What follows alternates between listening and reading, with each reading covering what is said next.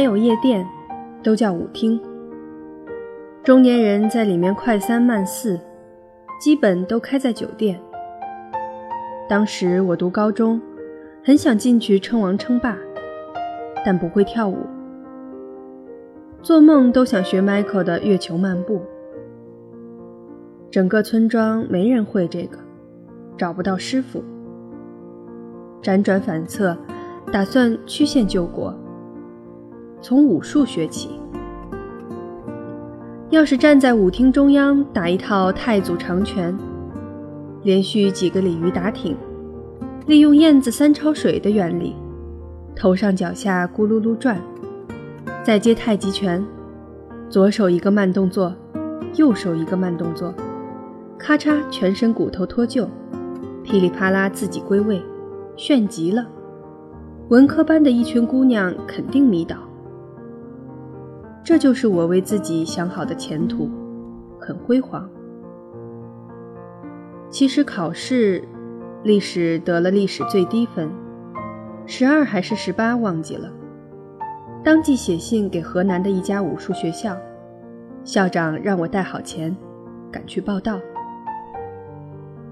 我怂恿班里的一个女生跟我私奔，去武术学校深造，成为江湖伉俪。他思考良久，同意了。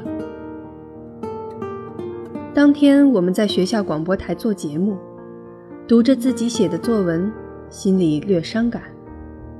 突然要告别家乡，弃文从武，还未远去，就已经怀念。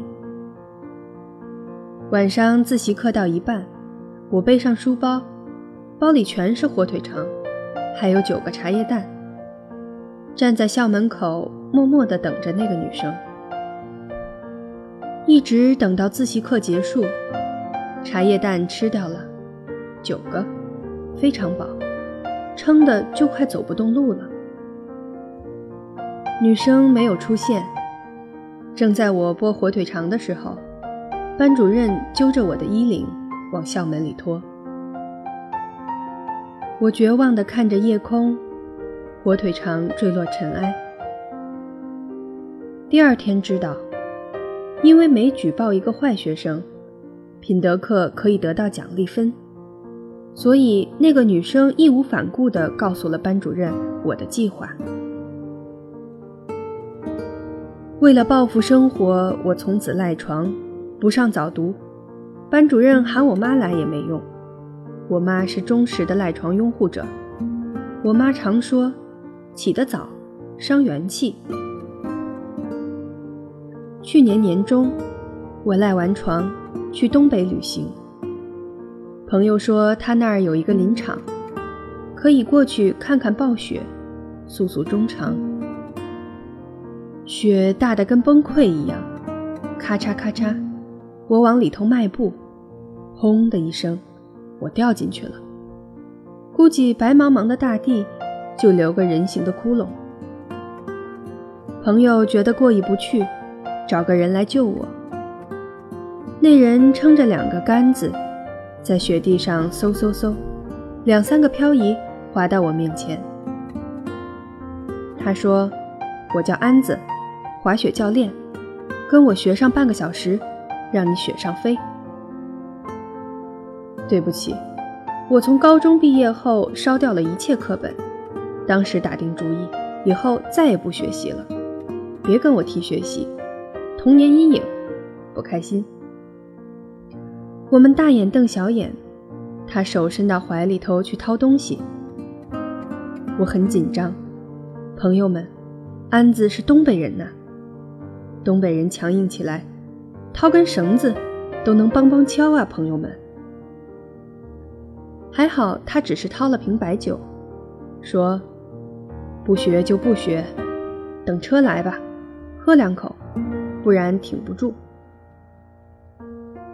我是一条精壮的汉子，你哪只眼看见我需要依赖白酒？我打算嘲笑他，嘴角刚裂开，冻住了。我们两个不是很熟，傻喝。我作死的来了句：“东北人很能喝的。”这句小心的寒暄引发惨祸，安子一时特别自豪，又不知道怎么说话，就咕咚咕咚干了半瓶，以示激动。这让我怎么办？只好两口喝掉一瓶。安子跑到雪橇后头，掀开油布，赫然还有一箱。为什么滑雪教练要随身带箱白酒？难道是种民俗？安子憨憨一笑，说：“刚发的年货，你要不？我家还有。”按照节奏，很快喝高。我跟安子说，每年我都要出门旅行很多次，像今天这样搁浅在雪地里，悲壮程度得进前三了。他问我：“那前两个呢？”跟朋友高速打滑，一百二十的时速撞水泥护栏，照片如今还在微博挂着。恒河边打赌输了，跟水葬的尸体合影，被阿三警察追了几条街。毛里求斯喝过头，醒来断片儿，发现自己在飞机上。签了生死合同，准备跳伞，被导演骗到度假村写剧本，被反锁，半夜爬水管溜出去，脚一滑挂在三楼。当时还下着非常厉害的大雨呢，嗯，当时哭了蛮久的。安子说：“咦，好像完全不止两个。”我问他：“那你呢？”安子说：“在新加坡。”我说：“被匪徒劫持。”安子摇头：“被命运劫持。”突然感觉要文艺起来了。两年前，安子的朋友给他介绍对象，韩国人。安子做出了一个非主流的选择，跟棒子谈恋爱。他说。大概东北话和韩语都崇尚嚷嚷，听着亲切。实际上他内向的没吭一声。韩国人也红着脸远远坐在一边。安子开始频繁地出游韩国。他告诉我一个经验：经过多次对比，中老年韩国旅游团是最便宜的，比自己单买机票合算。那时候他在另一片雪地做教练，每隔两个礼拜就飞一次，整整一年，因为喜欢，距离变成蓄力，思念满弦拉上，一到时间就迅速的到达彼此身边。我听得十分羡慕，异地恋常常喊着痛苦，因为缺少柴米油盐的真实感。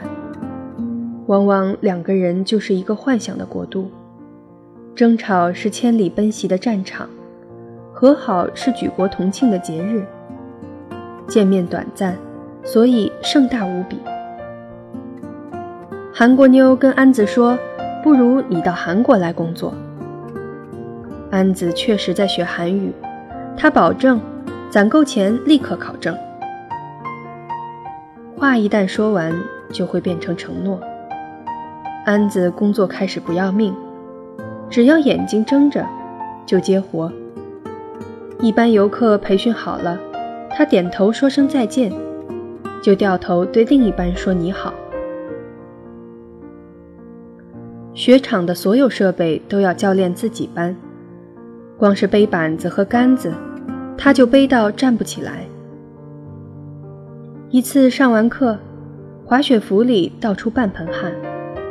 安子倒下了，发烧，肺炎。韩国人给他打电话，他没法接。手机在临时休息的小木屋里叮叮响着，安子却梦到了女朋友，直接跟他说话。女朋友说：“马上就能真正在一起了。”安子迷迷糊糊的想。不是谈的时候就算在一起了吗？什么叫做真正？是这样的，在一起不是光说这三个字，在一起要歪歪头就能靠到肩膀，要伸出手就能互相拥抱。在一起是你高不高兴，健不健康，我真的可以看到。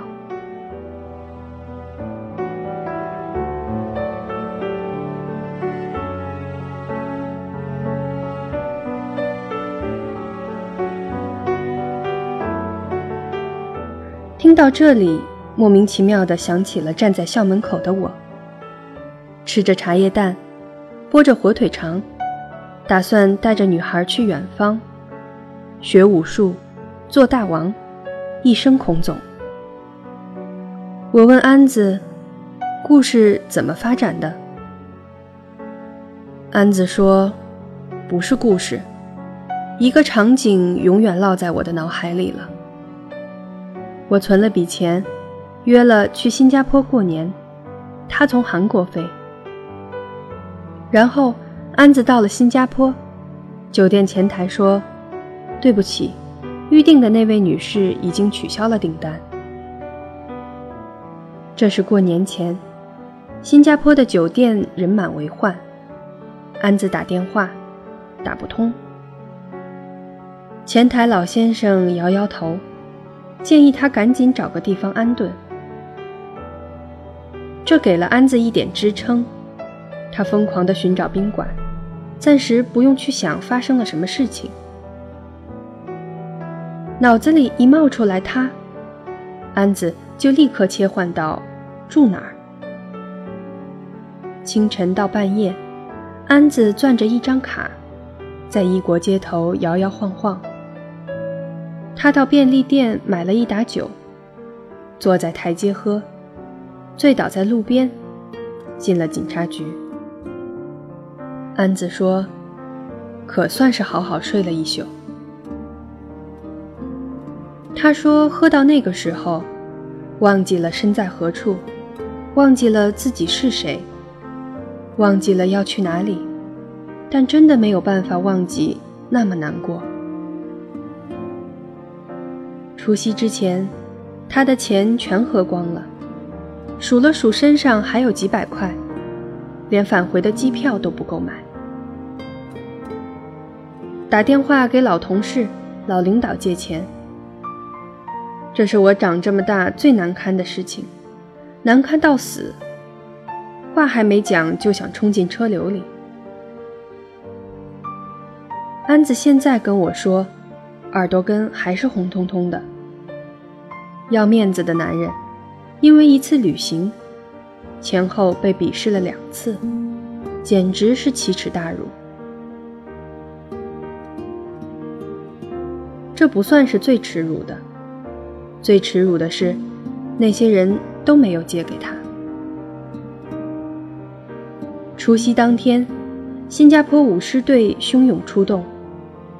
热闹像巴掌一样，啪啪地扇在安子脸上。最后一个发小解救了他，也没问他为什么，就让他乖乖待着。发小订票来领他回去。安子没有听话，他第一次精明地想起来，之前订了个游轮。除夕夜的游轮。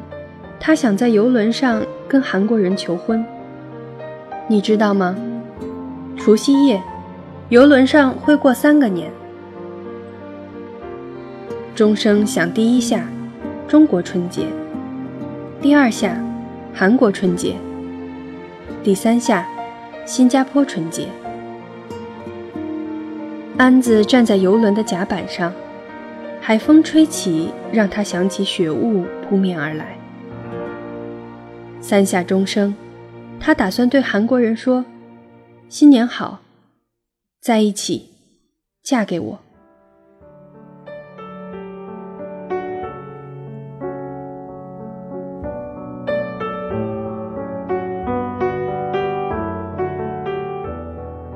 十二点将至，甲板上人声鼎沸，碰杯声和烟花声交杂在一起。